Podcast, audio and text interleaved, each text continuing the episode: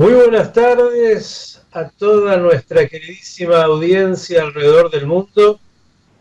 Agradecemos a Juan que está ahí en los controles, en la emisora, mientras nosotros continuamos aquí haciendo lo que corresponde, estar en esta cuarentena cuidándonos y cuidando a nuestro prójimo, manteniendo la necesaria templanza y sobre todo la confianza y la fe de que también esto va a pasar. Tenemos un encuentro confidencial hoy, ya se lo voy adelantando, con una persona que tiene una trayectoria enorme, que tiene tanto para compartirnos, pero antes de saludarlo, como cada encuentro confidencial, voy a saludar a Esther, que está del otro lado y que nos va a presentar alguna de las cosas que ha hecho este personaje que nos acompaña hoy. Esther, ¿cómo le va? Buenas tardes Miguel, buenas tardes Juan y audiencia. Bueno, le cuento. Nuestro invitado nació el 4 de abril de 1956 en Buenos Aires, Argentina. En 1973 se graduó de bachiller comercial en el Colegio Carlos Pellegrini, luego cursa estudios de Derecho en la Universidad de Buenos Aires. En 1972 fue productor de Música en Libertad, programa diario en el Canal 9. Se desempeñó también como coproductor de Sábados Continuados. En 1975 fue jefe de prensa y productor del primer Festival Internacional de Baile Folclórico en el Teatro Nacional de Buenos Aires. Fue jefe de ventas del Instituto de Publicaciones y Estadísticas, imprenta y editorial en Buenos Aires para luego en 1979 convertirse en presidente de la institución hasta el año 2008. También en 1979 hasta 1983 fue productor del primer y tercer festival de la canción hasídica. En 1983 viajó a Los Ángeles, California, fundando en 1985 Spanish Television Service, una compañía de distribución internacional de programas de televisión de la que fue su presidente hasta 1998.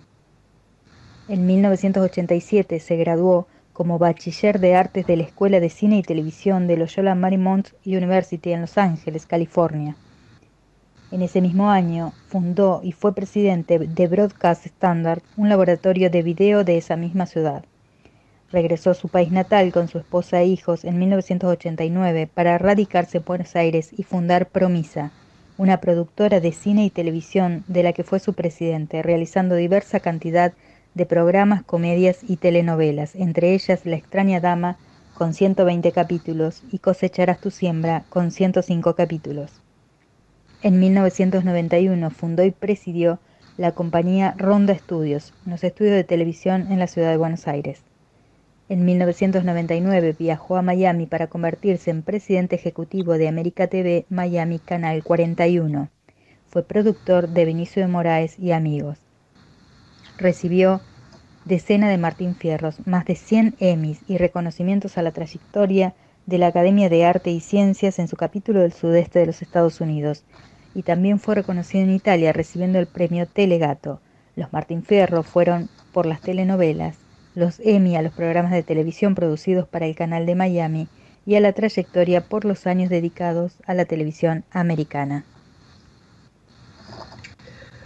Querido Omar Romay, estás ahí del otro lado, entiendo en tu casa en Miami, ¿cómo estás? Bien, Miki, muy bien, gracias por la invitación. Por favor, qué privilegio enorme tenerte con nosotros. Todo eso que contó Esther es parte de lo que has hecho. Es gran parte de lo que es, eh, tal vez el 80-85% de las cosas que he hecho en mi vida y en el camino cinco hijos, nueve nietos y vivir. Claro, aprender un poco, de eso se trata. Omar, a ver, vamos a, ir como corresponde por los inicios, porque claro, a ver, yo debería haber dicho en la introducción que, sobre todo para la audiencia que está en el mundo y que no conoce tanto la Argentina, que pensar en eh, radio, televisión cultura, teatro en la Argentina es pensar en los Yankelevich, en los Sofovich, en los Romay, en los Rottenberg, en Suar, en Baiman y Maestro y tantos otros que seguramente podrías nombrar hasta agotarnos con uh, distintos personajes que han hecho un aporte fundamental a lo que es esta cultura argentina y a los medios en particular. Pero bueno, el apellido Romay, y, dicen por ahí que el fruto no cae muy lejos del árbol, eh, es para aquellos que conocemos eh, un eh, ícono fundamental de lo que fue la televisión y la radio en la Argentina, y me refiero obviamente a tu padre, que recordémosle a aquel que no lo sabe, en realidad se llamaba Alejandro Argentino Saúl. Y el Romay, entiendo, fue una incorporación que él hizo. Y como la gente por ahí no sabe, es bueno que nos cuentes de dónde viene el Romay. Bueno, eh, en realidad el apellido original de mis abuelos, mi bisabuelo en realidad, que llegó a la Argentina alrededor de 1910, era Ben Mahor, eh, apellido que quiere decir eh, hijo del resplandor. Eh, en hebreo. Pero eh, cuando llegó en migraciones aparentemente le tomaron el nombre de pila, que era Saúl. Eh, quedó Saúl como apellido de la familia, del lado de mi papá, hasta que papá empezó como locutor en el LB7 en Tucumán. le dieron la oportunidad del micrófono y le dijeron que se cambiara el nombre, que como Saúl no iba a funcionar. así que él pensó eh, y eh, no tenía claro Ben Maor, eh, él pensó que era el hijo del mayor, que Maor venía de mayor, y, de, mayor sacó Romay.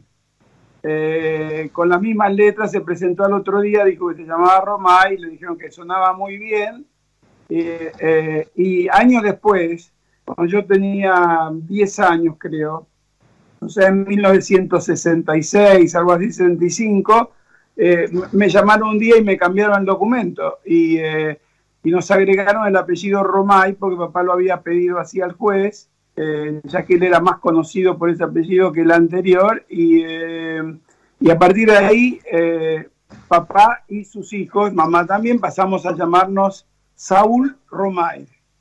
y en el documento, pero, pero por supuesto él, él siempre fue conocido como Romay.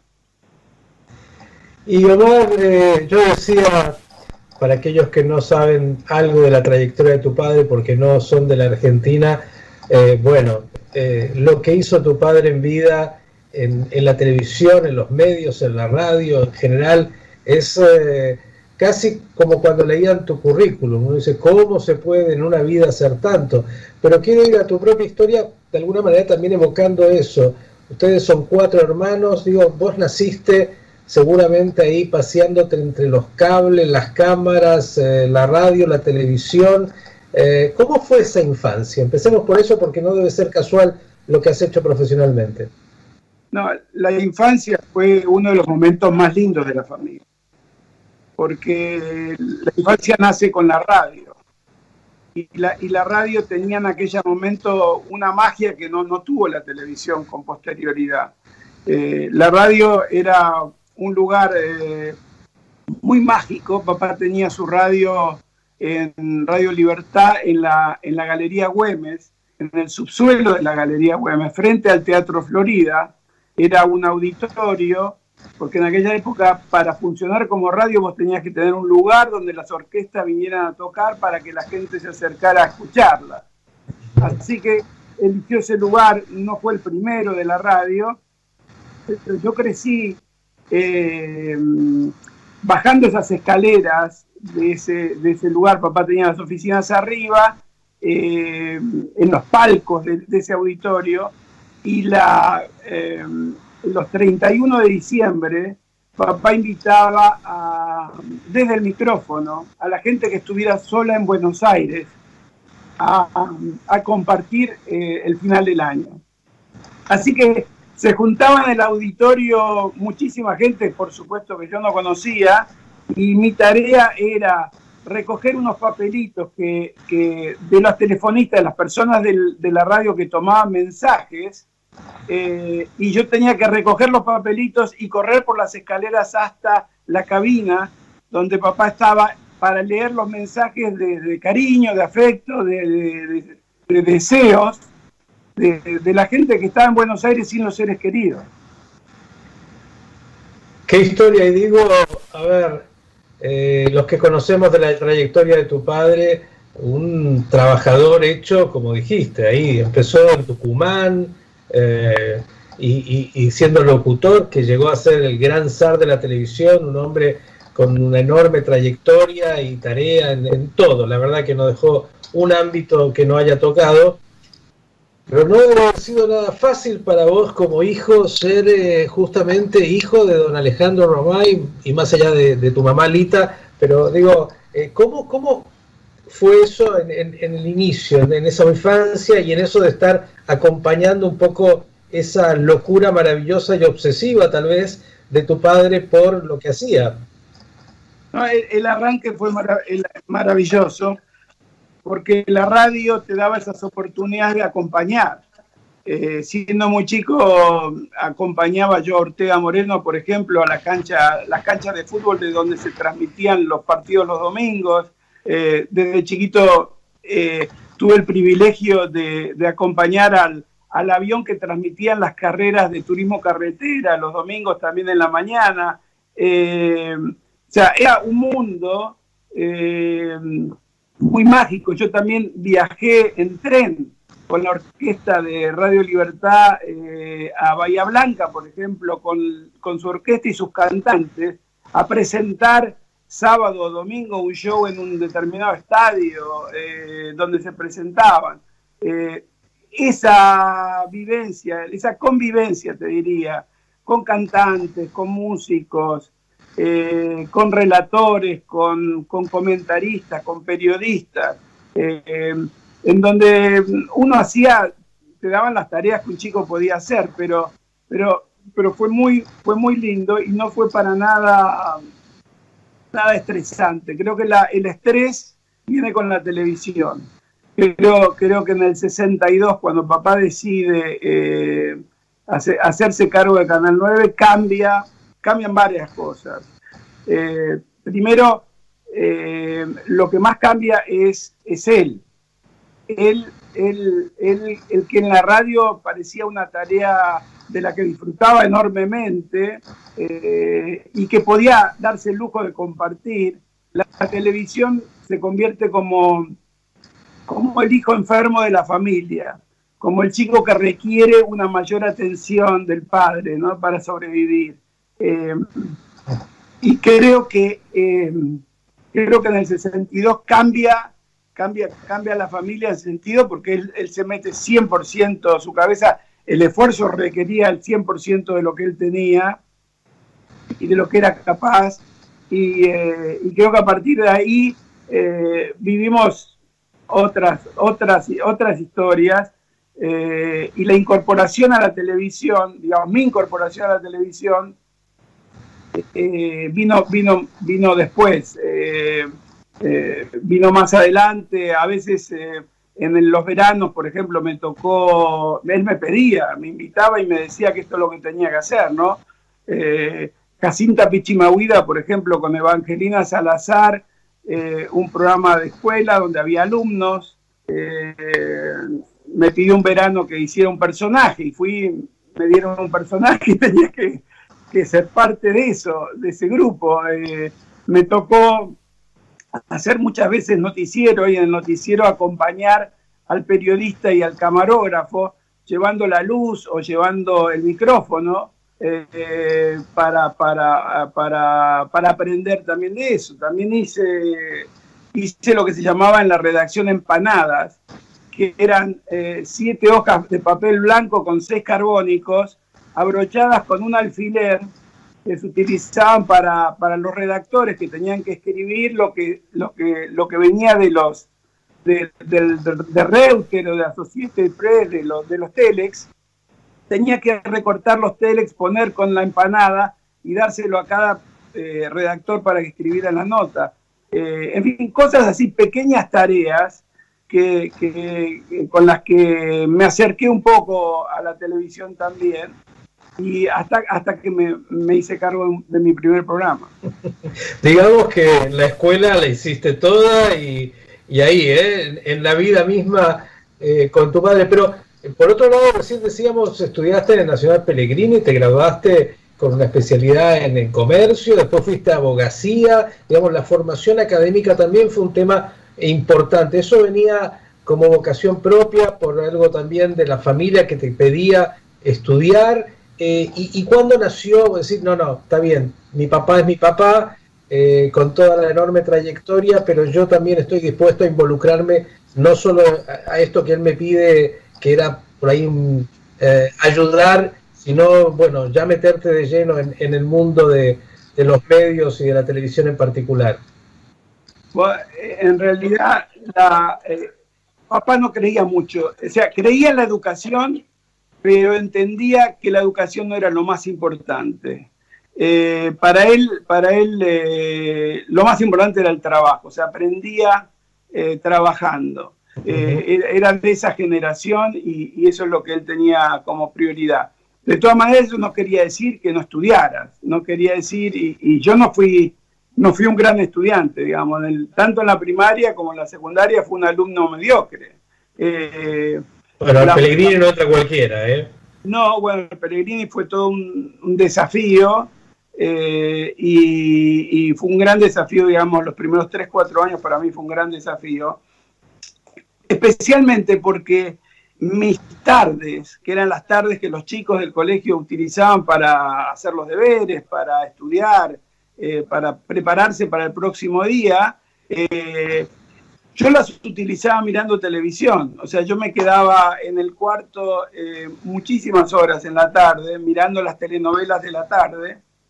Y el, propósito de, pasar tanto tiempo frente al televisor en mi adolescencia tenía que ver con que cuando papá a la noche venía a cenar a casa, eh, se sentaba en la mesa y, la única manera de, recoger su atención era hablándole de aquellos temas que a él le importaban. Entonces, eh, mi, mi, formación en la tarde era mirar la televisión para, cuando él llegara a la noche, poder hablarle de los temas que él le preocupaban. Eh, y a partir de la atención que él dispensaba o no a un comentario, uno entendía que iba por el camino correcto o no. Él automáticamente, cuando vos decías una tontería, miraba para otro lado, cambiaba de tema. Pero cuando decías algo que tenía sentido, que le aportaba, o que lo ayudaba a entender algo o el fenómeno en el que estaba envuelto de alguna manera, eh, te prestaba atención. Y era eso lo que uno buscaba de chico. Era era, por lo menos en mi caso particular, así que la escuela sufrió muchísimo por una falta de dedicación mía, que, por la que privilegié, digamos, esa relación a la formación académica. Qué importante lo que, está, lo que estás diciendo. Digo, no sé si estuviste en alguna época eh, haciendo lo que muchos hacemos en, términos de diván o, o, de terapia, pero digo, casi, casi como diciendo, uh, yo quería que mi papá me escuchara y él tenía la cabeza puesta ahí y por eso empecé a estar tan atento a, lo que era la televisión y tener algo para poder aportar y decir y que a él le importara. Digo, eh, tal vez para cerrar este bloque y, también alguna de tus pasiones, que es la música, obviamente, eh, si tuvieras que, hoy, a esta altura de la vida, pensar qué hay de don Alejandro y qué hay de la señora Lita en vos, eh, ¿Qué, hay de tus padres que, vos encontrás en vos mismo? muchísimo, muchísimas cosas. Primero el valor de la familia.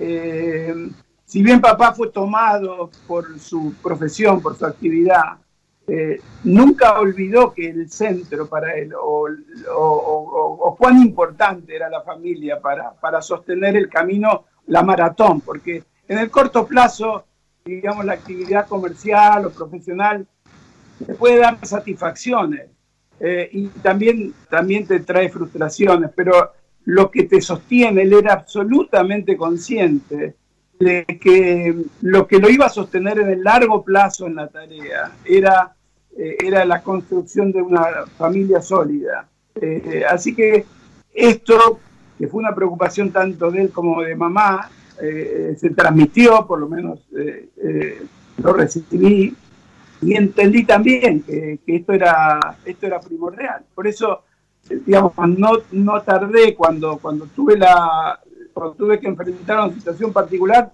no demoré, no demoré la vida de soltero, digamos. Yo podría haber demorado mi vida de soltero muchísimos años, pero sin embargo, a los, a, los 19 años, digamos, me comprometí, a los 20 me casé. Y a los Por ahí te perdías a Isabel, además, si te demorabas. Claro, bueno, fue, fue en ese punto que, que reconocí que eso era importante para mí y que, y que la construcción de la familia era primordial. Entonces eh, lo hicimos temprano porque se vivía en aquella época apurado, todo tenía que, todo tenía que ser rápido y, teníamos que sacarle a la vida todo el jugo que se le podía sacar. Hablaste de, la importancia de, tu padre en términos de, la familia. Eh, obviamente la figura pública siempre ha sido tu padre en lo que fue eh, pero me imagino que tu madre eh, tiene que haber cumplido un rol fundamental para acompañar a un personaje como fue don Alejandro y para poder también llevarlos a ustedes de alguna manera. ¿Qué, nos, nos puedes decir de tu mamá? mamá, como todas las madres del mundo en general, era el soporte emocional, ¿no? Era, era la persona que estaba al tanto de todos los que nos estábamos haciendo y era la cómplice. Muchas veces cuando yo, por ejemplo, repasé y los primeros boletines de jardín de infante los firmó papá. Eh, pero a partir del primer grado tengo todos los boletines firmados por mi mamá. Eh, yo supongo que, eh, que mamá tomó esa actitud cuando vio que las notas no venían, no venían del todo bien y para evitar algún tipo de complejo, de pelea, decidió firmar los boletines. Y como ese tipo de complicidad, te puedo contar miles, pero la, la, la, que yo más recuerdo es, eh, te lo voy a representar por el, el, vaso de vainilla, el vaso de leche con vainilla. O sea, eh, cada vez que había una pelea en casa, generalmente con mi hermana Mirta peleábamos, eh, el resultado terminaba en que cada uno tenía que ir a la habitación y tenía que encerrarse. Eh, cuando nos encerrábamos en las habitaciones, o cuando yo estaba mal particularmente, porque mm, algo me había salido mal, alguna frustración, siempre me esperaba detrás de la puerta el vaso de leche con la vainilla. Qué lindo.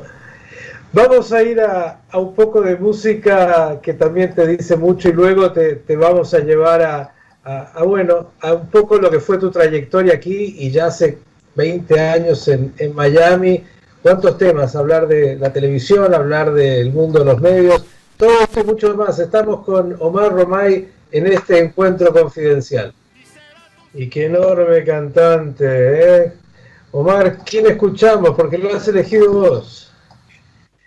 Alberto Cortés, eh, tal vez uno de los más grandes compositores de música melódica que, tuvimos, falleció hace poquito y eh, hablamos de la complicidad con mi mamá. Eh, me tocó en el arranque de mi etapa como gráfico, como empresario gráfico, tener que viajar una vez casado con Isabel, ya con Damián nacido, el primer hijo, muy chiquito él.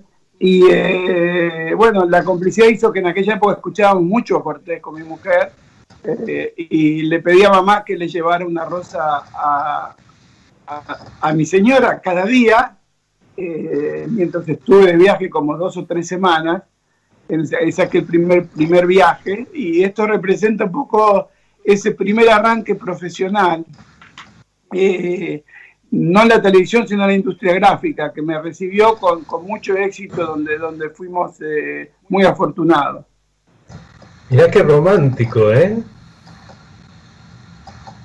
Una rosa cada día una rosa cada día y mamá era la portadora. La tenía que dejar en casa. Por supuesto que el secreto era que ella no supiera quién se la traía, pero, pero fue mamá que se la llevó cada día a casa, de, a casa, nuestro primer departamento en Buenos Aires. Y en algún momento, seguramente con la trayectoria personal y familiar, habrás empezado a cantar eh, la famosa canción de Facundo Cabral que también cantaba Cortés, No soy de aquí ni soy de allá, ¿no? Bueno, eso vino un poco después. Eh, a partir del 75 en adelante, eh, em, en el 76, digamos, nos casamos a principios del 76, en marzo del 76, en abril del 76, y nos fuimos a vivir a Uruguay. Eh, y ahí un poco empezó, empezó la nostalgia y, ahí fue fuerte Cabral con esa canción. Y después van a Los Ángeles y están unos cuantos años ahí. Después, eh, nos mudamos a Los Ángeles en 1983. Eh, después, de, después de un gran éxito en la industria gráfica, eh, tuve la tarea de desarrollar, de volver a imprimir la guía telefónica de Buenos Aires, después de muchos años que no salía. El año 1973 fue la última edición.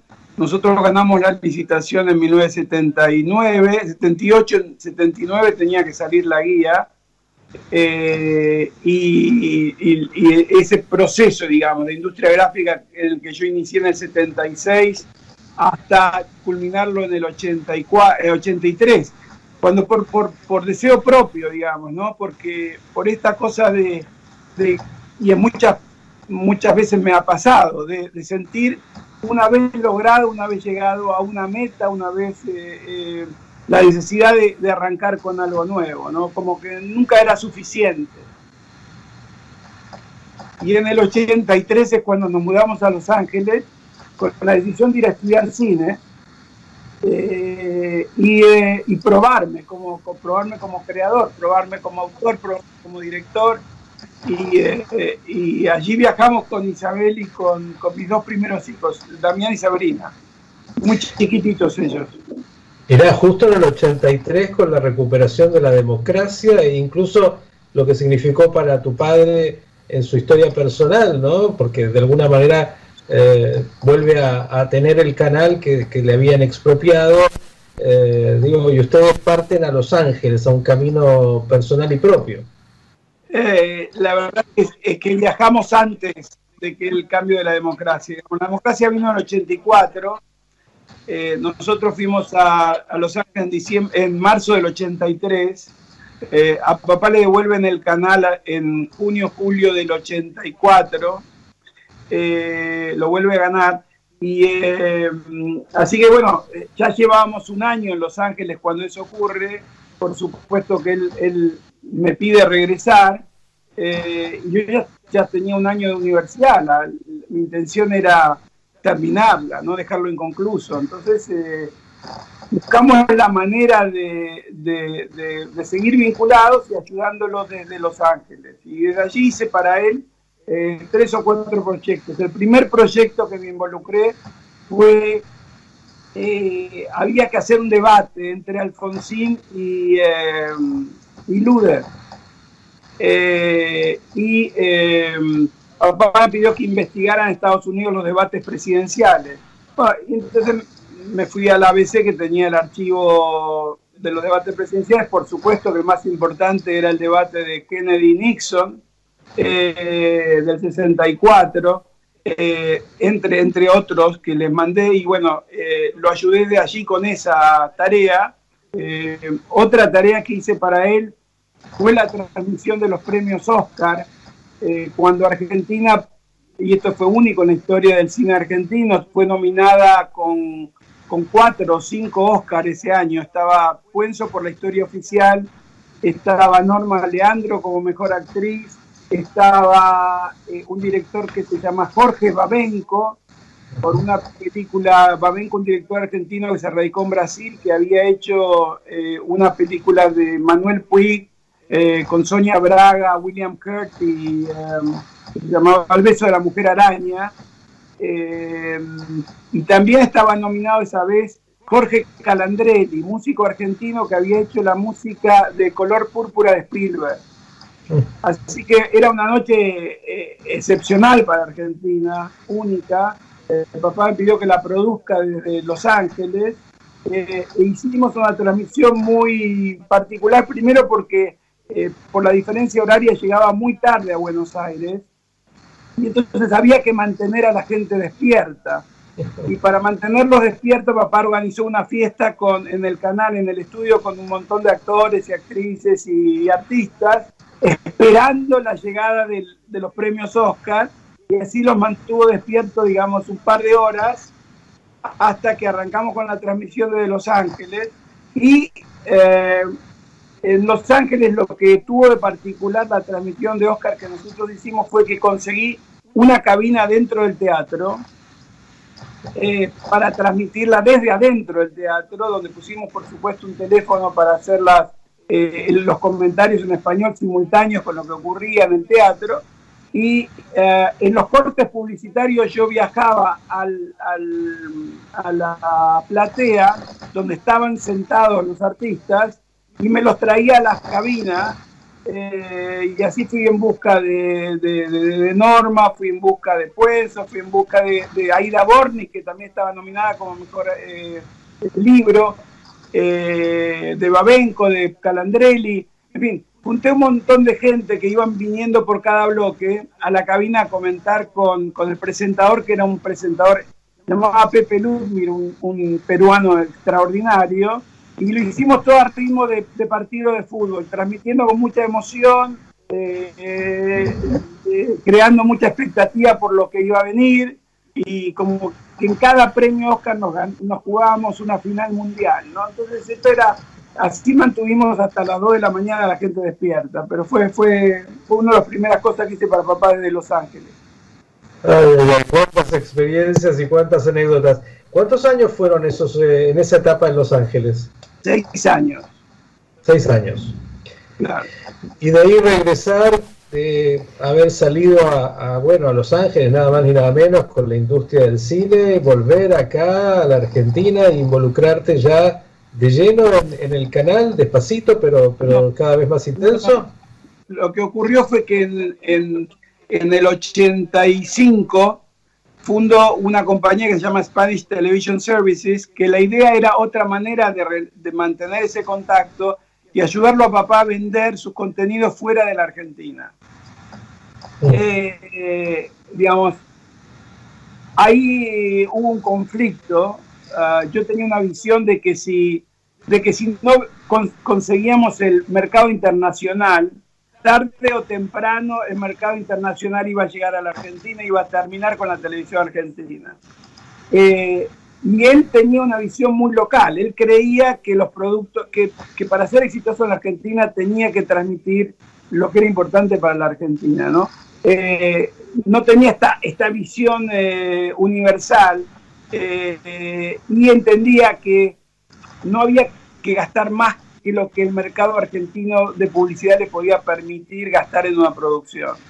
Eh, Digamos hasta altura de la historia que ambos tuvieron razón. Claro, él tenía razón. Eh, yo lo tuve durante un periodo de tiempo, digamos. Yo le pude, yo vuelvo a la Argentina en el 89 producto de un conflicto, porque le, continuamente le sugiero eh, invertir más en decorados, en, realizaciones en exteriores. Eh, lo básico él ya lo tenía, una buena historia, los actores, eso él lo conocía y sabía cómo hacerlo. Pero la vestimenta, la vestimenta había que cambiarla para poder acceder al mercado internacional y eh, había que gastar ese dinero adicional para eso. Entonces, eh, de, ese conflicto un día él me desafió y me dijo, bueno, si sabes tanto lo que hay que hacer, ¿por qué no venís acá y, lo pones en prueba?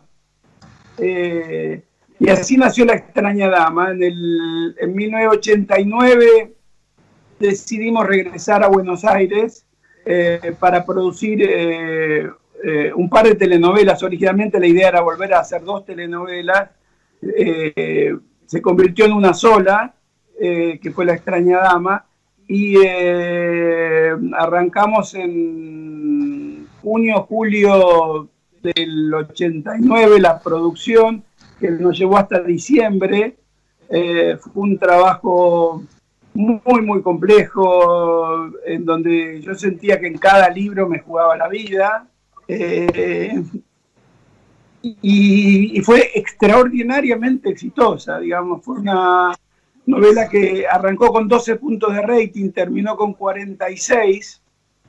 eh, a las 6 de la tarde, cuando en aquella época la televisión estaba apagada hasta las 6 de la tarde porque había que ahorrar energía, así que arrancábamos sin ningún piso, no había nada delante nuestro que nos dejara una audiencia, y eh, eh, en esa época fue una época de hiperinflación. acordate que Alfonsín entrega el gobierno del 89 y sube Menem, estábamos con el 1000% de inflación, eh, el dólar disparado, cambiaba ministro de Economía cada, cada dos meses, eh, un momento de una crisis así extraordinaria que vivió la Argentina. Una de las tantas.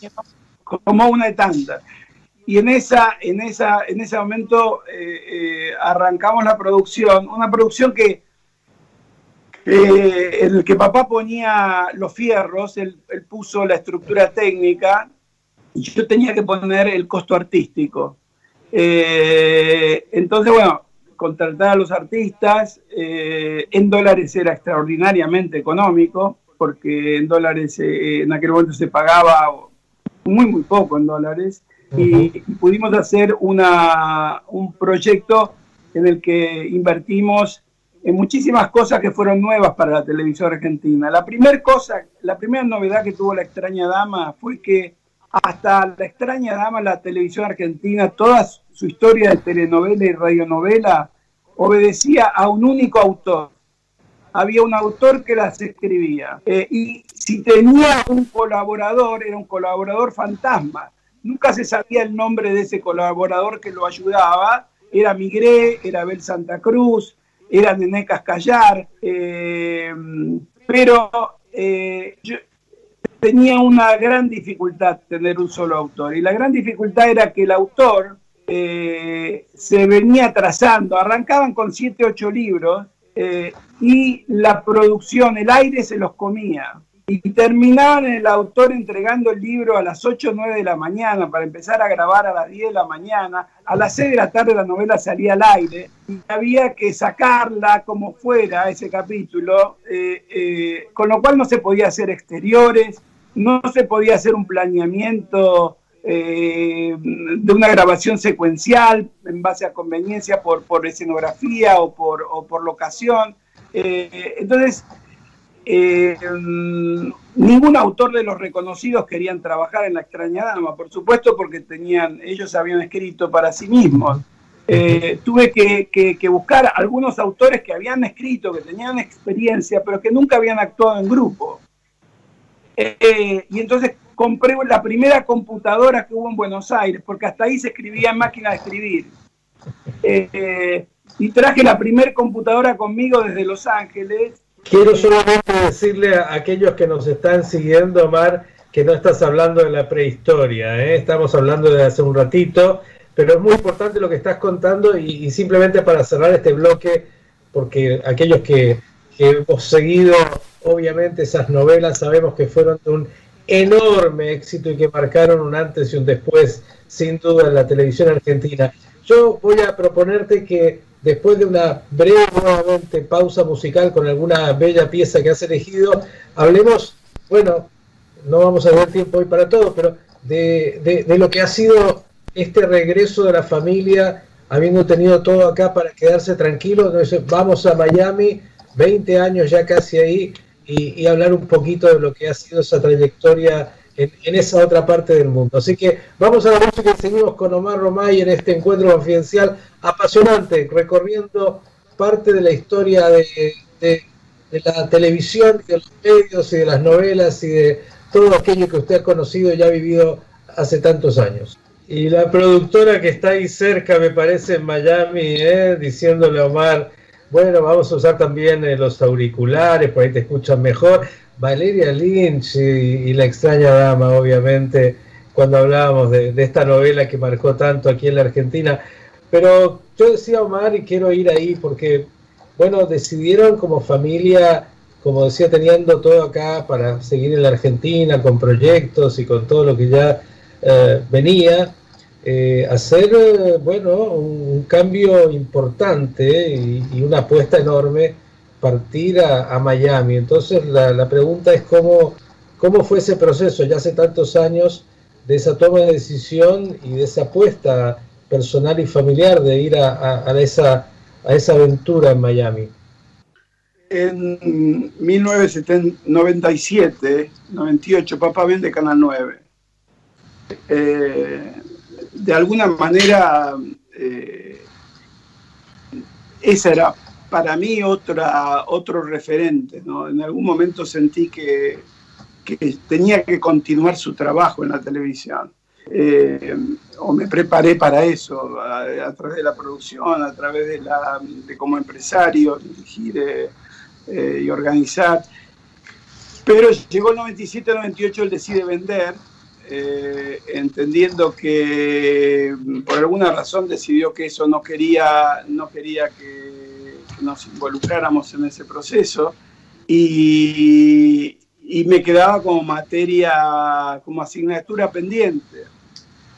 Así que en el 98 él tenía una participación en un canal local de baja potencia aquí en Miami eh, que eh, retransmitía la programación de Canal 9 de Buenos Aires eh, sin éxito, ya que la programación argentina no funcionaba en el lugar, además de muchas otras dificultades como ser la, distribución de la señal.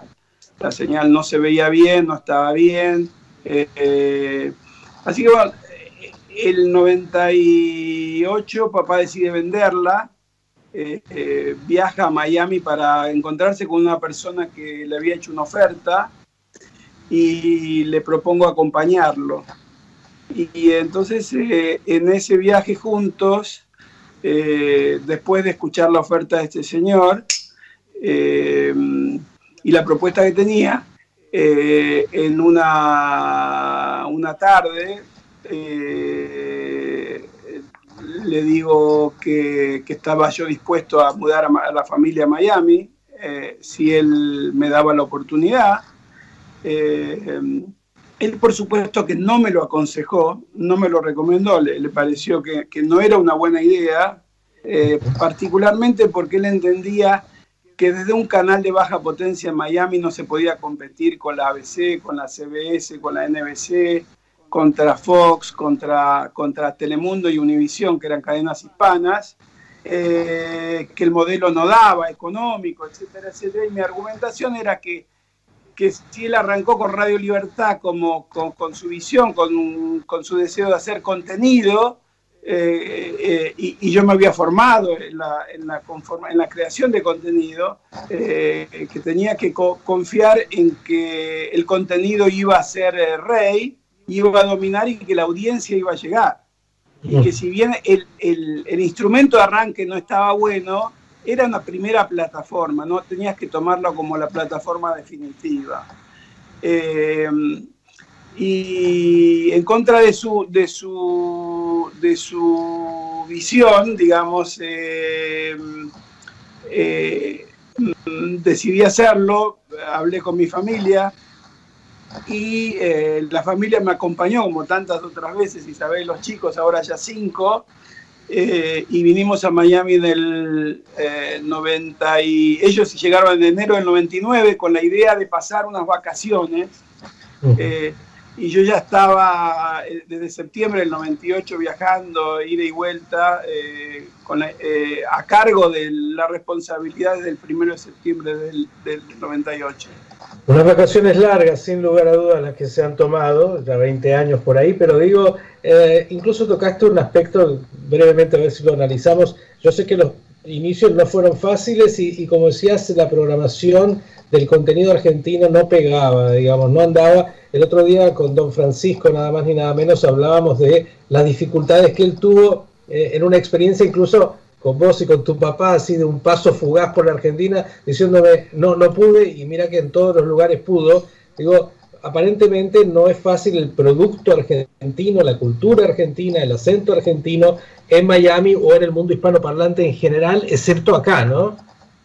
Bueno, el tema del argentino tiene que ver con dos, eh, dos, cosas. Primero, eh, el argentino tiene una eh, visión muy de barrio, o sea, eh, y, el, eh, y, la, y, hay, algunos argentinos sin duda que han trascendido con muchísimo éxito y han mirado mucho más allá de, Buenos Aires, pero eh, esa visión, por un lado, conspira desde, desde lo interno y desde lo externo, somos nuestra manera de hablar, nuestra manera de comunicar, nuestra manera de mirar hacia Europa como, como, como, como origen y como, y como referente, eh, nos hizo eh, ser odiados por toda América Latina. O sea, los, latinoamericanos cuando ven, no te diría un argentino, pero un porteño sobre todo, eh, nos asocian con la arrogancia, nos, nos, asocian con la pedantería, caemos muy pesados. No tengo la menor idea por qué, no lo vamos a entrar a analizar. No, no, no. Así que nuestro, nuestro acento en nuestras producciones eh, conspiran y se requiere de un idioma, de un lenguaje, de una manera de decir el texto particular que pusimos en práctica en La extraña dama. Eh, y, el, tú, nosotros terminamos en La extraña dama, fue la primera telenovela que no tiene tú, y que no habla de vos, perdón, que no habla de vos y habla de tú. Eh, como el tú sonaba muy feo para nosotros en Buenos Aires, lo que hicimos es evitar el tú y evitar el vos. Íbamos directo al verbo y sacamos, sacamos el tú y el vos para, para que quedara más neutro. Y quedaba más neutro y los actores lo podían decir perfectamente bien y, funcionó bien acá y funcionó afuera. Directo a los bifes y funcionó. Mirá lo que hay que aprender. Y me imagino que en ese aprendizaje que tuviste que hacer en Miami, bueno, después, como todos los inicios no habrá sido tan fácil, pero bueno, 20 años. ¿Qué podrías decir? Porque nos van a quedar pocos minutos de esta etapa de la vida y, esta experiencia y hacer televisión en Miami, los medios en Miami y en Estados Unidos, aunque Miami me parece que es eh, eh, otro mundo, no tiene mucho que ver con los Estados Unidos en, parte, ¿no?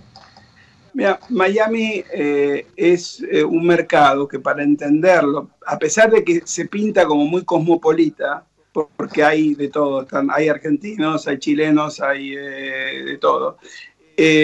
Miami tiene un corazón cubano.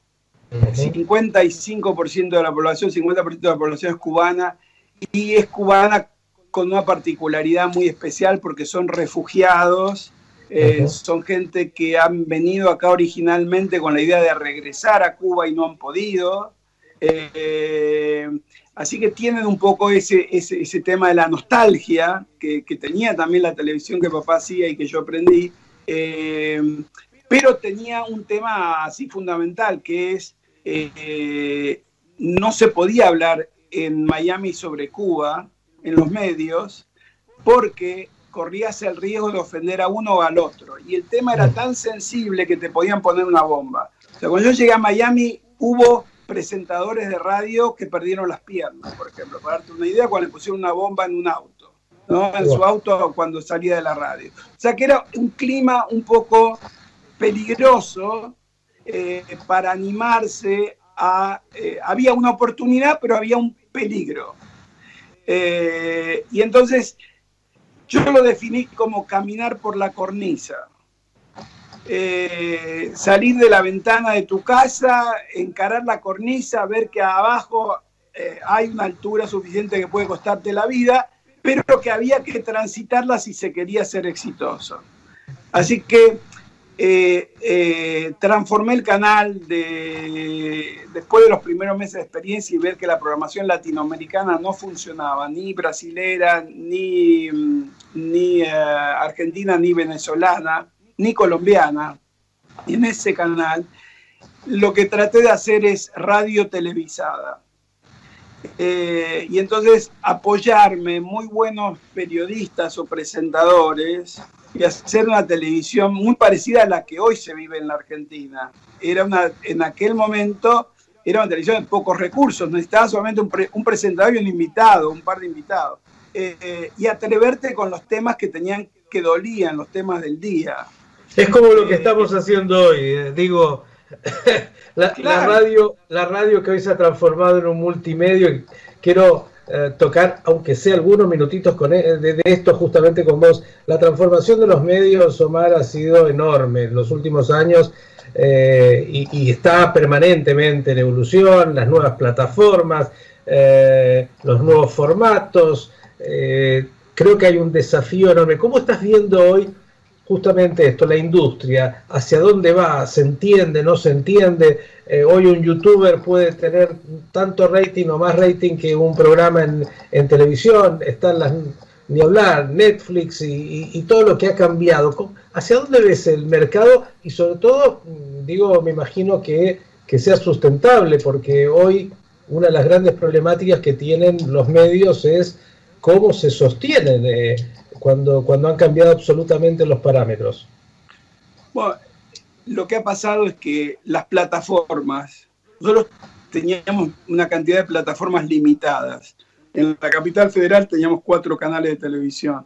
Eh, con toda la nueva tecnología se ha ampliado la oferta. ¿no? Hoy, tenemos miles de oportunidades de, acercarnos contenido, o ver contenido, o escuchar contenido por, una cantidad de vías. Eh, o sea que el, primer cambio es, es, la pluralidad de plataformas. El segundo cambio tiene que ver con que nosotros, yo crecí en una televisión por, eh, por horario. Nosotros fijábamos cita. Nosotros fijamos una cita para las 6 de la tarde para ver La extraña dama y durante seis meses la gente se sentaba en su casa una hora por día a las 6 de la tarde para ver la telenovela. Eh, teníamos una cita con el noticiero a las 8 de la noche o a las 7 de la noche. Teníamos una cita, en fin, cada uno elegía de, la oferta y construía citas. Eh, en la el control remoto empezó a cambiar todo y de ahí es más. No, lo que, lo que cambió es que una vez que los contenidos pudieron ser archivados en una base eh, y acceder a esos contenidos en el momento que vos tu, tuvieras la gana y a través del mecanismo que vos tuvieras la, gana de, conectarte. Entonces cambió, que ya no necesitabas el televisor como caja única, eh, que ya no necesitabas encontrarte con este contenido a esta hora determinada. Entonces hoy lo que haces es que te encontrás con una serie como Fauda, extraordinaria de la televisión israelí, y te la comes en una noche. O sea, empezás a las 7 de la noche un sábado y te quedas con tu mujer hasta las 3 de la mañana y te ves los 13 capítulos en una sentada. Eh, y, eh, y, eso cambió todo, eso cambió todo porque hoy ya no hay appointment, hoy es, hoy es el contenido per se, el contenido per se define, eh, define la plataforma y define el momento en que la gente se va a poner en contacto con, ese, con esa comunicación. Entonces pondrías el énfasis que hoy más que nunca lo importante es un buen contenido eh, y, profesional en la diferencia entre un amateur y un profesional que hace un gran contenido y que le da obviamente todo ese vuelo que permite que el interés del, del espectador que tiene miles de ofertas. Claro, tenés que tener muy en claro, primero el contenido tiene que ser especial, único. en millones de, en millones de ofertas tenés que venir con la propuesta original. O sea, por eso cuando, cuando Israel hace Stiesel y te pone a, un, a una familia ortodoxa eh, con, hablando en Yiddish, puede decir, no puede ser. Esto no tiene ninguna oportunidad, nadie lo va a comprar ni nadie lo va a ver. Pero la realidad es que es tan único y te cuenta un universo tan especial que que no solo ha sido un gran producto para los judíos, lo han visto no judíos y de cualquier religión y de cualquier origen, esto ha sido un éxito extraordinario de la televisión israelí. Entonces, hoy no hay un lenguaje, no hay un idioma, no hay, eh, no hay, una, no hay una necesidad de pertenecer a un determinado país. Eh, no, se terminaron las fronteras. Eh, lo que manda es la originalidad, lo que manda es aportar algo nuevo, a veces transgresor, saltarte los códigos, lo que está permitido, eh, eh, animarte a hacer algo que, la gente está esperando, pero que todavía no está ahí, porque si copias lo mismo que hace otro, probablemente las chances de ser exitosos son más limitadas. ¿no? Absolutamente. Y hablaste en un momento de nostalgia, digo, ¿Qué se extraña de, la Argentina y de Buenos Aires estando ahí en Miami? más allá de tu hija que está acá, obviamente, en Buenos Aires, una de, los cinco, volvió a, los orígenes de alguna manera. ¿Pero qué se extraña? Se extrañan los amigos, los afectos. Eh, y, nosotros somos los argentinos, somos muy tangueros eh, de naturaleza, ¿viste? Extrañamos el asado, extrañamos el barrio, o sea, extrañamos la baldosa, eh, caminar. A mí me pasa que voy a Buenos Aires y de pronto, qué sé yo, tengo que ir al centro y aparezco en el centro y digo, ¿por qué no bajo por Callao y voy hasta el colegio? Eh, y de pronto me veo caminando, no sé, dos horas por Buenos Aires solo, tres horas eh, o sea que, que eso forma parte, ¿no? Eh, algunos decían, bueno, los, griegos decían que el exilio era peor que la muerte. Entonces, cuando te condenaban en la antigüedad porque habías hecho algo malo, te mandaban al exilio. Eh, ahora, hay gente y hay familias que cuando se establecen en el exterior, deciden romper con el pasado. Son los que no vuelven a, viajar, por lo menos se dan cuatro o cinco años para regresar. Eh, son las que no mantienen los contactos con los amigos del pasado, con la familia del pasado, porque cuando llegan destruyen los barcos, como hizo Cortés, ¿no? Son los más exitosos, te diría que son en general los más exitosos, eh, y son los que hacen más, más rápido el proceso de adaptación. Eh, en mi caso particular, el caso de mi familia, eh, nunca estuvo y acordate que vinimos de vacaciones, Miki, mm. así que nunca dejamos de estar de alguna manera en esta vacación que se ha extendido y nunca hemos roto los lazos ni con la familia ni con los amigos y visitamos Buenos Aires periódicamente. Y la cultura está dentro de uno. Digamos, si vos me si yo tuviera que, definirme, yo no me, no, si bien puedo escribir en inglés y si bien puedo hablar en inglés, eh, cuando me decide crear algo, eh, hay un peso importante eh, en las raíces, ¿no? De dónde uno viene y lo que, lo, que uno es, porque tiene que ver con tu identidad. ¿Y tus hijos y tus nietos son ya más americanos o siguen también tan ligados a, la historia de, la Argentina y de, la familia? mis hijos son la generación de la transición. Eh, ahora, mis nietos yo creo que ellos van a tener la oportunidad de ser eh, del lugar.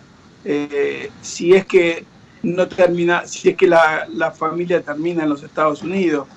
hoy cuando ves la, la, demografía, entendés que, que, esto va a quedar entre Israel y Estados Unidos y que finalmente eh, eh, van a estar las familias que desaparezcan del origen y las familias que, que fueron a vivir a Israel. O sea que todos los demógrafos dicen que en el 2040, 2050, eh, el 90% de los judíos que queden vamos a estar, eh, yo no sé si yo voy a estar, pero los judíos que queden van a estar viviendo en Israel.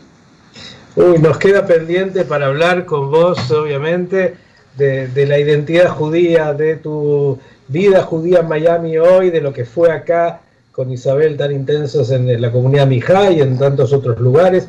Eso nos va a quedar pendiente para otra, pero digo, eh, empezamos hablando de, tu viejo y de, los valores que de alguna manera te inculcó del trabajo y de lo que tenía que ver con la familia. Digo, si tuvieras que pensar en qué valores les eh, has eh, dado y, educado y dado a, tus hijos. Mira, el, el, valor de, del trabajo es importante, ¿no? Sin duda, creo que la dignidad eh, eh, la, recogemos con, cuando somos capaces de, ganarnos la vida por, nuestros propios medios, ¿no? Y la dignidad es, un tema central en el ser humano, ¿no? Sentirse valioso, sentirse digno, sentirse que, uno aporta algo, eh, que, su vida tiene un sentido, un propósito.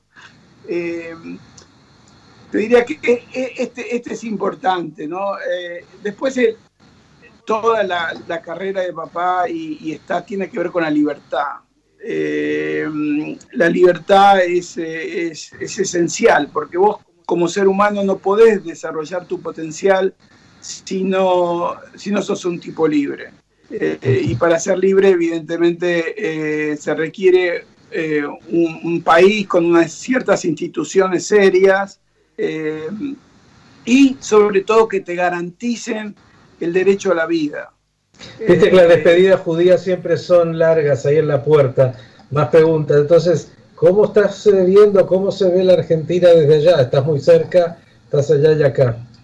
Y preocupados por la Argentina. En este momento preocupados por el mundo. Eh, ya no hay ningún rincón del mundo en el que vos te sentís absolutamente seguro. Eh, pero la situación de Argentina es súper compleja. Eh, cada año, digamos, si, vos lo ves desde, lo global, eh, me fui en el 98, eh, pasaron 20 años o 22 años, digamos, mi viaje, mi emigración, digamos, está justificado por los 22 años que vinieron después, porque la Argentina no está en un mejor lugar hoy que me diga a mí, Omar, te equivocaste hace 22 años o te equivocaste en el 83 cuando te fuiste. Eh, o sea que en, lo externo vos decís, la decisión fue correcta. Sabes que Tato, Tato decía que vos te vas de la Argentina 20 días y te encontrás un país totalmente nuevo, te vas 20 años y estás en el mismo país. Claro, o peor, o peor, lamentablemente, o peor. y, la, y en, lo, en lo interno, en lo interno te diría que a pesar de que racionalmente vos reconoces que la decisión fue correcta, en lo interno te lo vivís cuestionando. La vida de, aquellos que, por, en tu caso y otros, se dio algún exilio voluntario, pero que vivimos, como decía justamente esa canción de Alberto Cortés, ¿eh? ni de aquí ni de allá, y finalmente de todos lados a la vez, lo cual, eh, como todo, ya que hablamos un minuto más, eh, la vida te da y te quita. ¿Qué sentís que te, que te ha dado ¿Y, qué te ha quitado? Eh, yo soy un tipo muy privilegiado. He sido muy privilegiado primero porque nací eh, en, una, en, una, en, un lugar particular, con una familia particular que me dio un gran apoyo y me, generó miles de oportunidades para probarme en distintas cosas. Así que eh, eh, es un lugar muy especial el mío, eh, pero desde mi lugar te diría que lo, que me dio, lo más valorable es, la familia que tengo. Y, y, lo que me sacó te diría que fue, de alguna manera, la cultura en la que yo me construí quiero decirte, viéndote a través de, la pantalla, que, se percibe tu emoción y eso es maravilloso. Digo porque finalmente cuando uno todavía se emociona por, eh, esas cosas simples de la vida, las baldosas que, están presentes y ausentes y que nos puede ir bárbaro, pero que por otro lado este mundo de, lo que nos toca eh, es, es justamente eh, estar vivos. Y eso es maravilloso. Y en esta época y en todas las épocas, con pandemia, sin pandemia, con coronavirus, lo que finalmente termina por darnos en la vida esa riqueza es la humanidad de las personas. Yo quiero agradecerte enormemente, eh, Omar. Nos hemos pasado unos minutos. Yo sé que estos son los privilegios que como tu padre, que cuando agarraba el micrófono en el canal decía, yo manejo los tiempos, bueno, esta es la mía, yo puedo hacer la mía de vez en cuando, no importa nada, ni las tantas, ni nada se puede retrasar. El único que debe estar sufriendo ahí es Juan, que lo tengo en la radio en la operación técnica. Y quiero cerrar ahora sí, mencionaste, nos quedará pendiente para la próxima eh, la identidad judía. Yo creo que cuando mencioné en algún momento que nadie puede comprender eh, la radio, televisión, cultura argentina, sin los Yankelevich, sin los Sofovich, sin los Romay, sin los Rottenberg, sin eh, Suar, y Maestro, y, mencionaste recién, eh, bueno, son Tato, Tato Boris, y mira, eh, no, si hacemos un listado, seguro nos van a faltar y vamos a quedar mal. Digo, ¿qué sentís que de tu identidad judía eh, ha sido un aspecto determinante en quién sos? Bueno, yo, eh, te voy a decir que mi identidad judía en gran medida se enriquece y se, establece con mi casamiento, haber conocido a mi mujer que había tenido una educación eh, de Schule, etcétera, etcétera, que yo no había tenido, eh, eh, es, la que, es la que define mi pertenencia más, más clara, la que consolida, te diría, esa parte de mi identidad. y, y en, gran, en gran medida esa parte de mi identidad se la debo a ella, ¿no? Eh, mi abuelo había fallecido cuando yo tenía 11 o 12 años, eh, era el que empujaba para que yo hiciera mi bar mitzvah.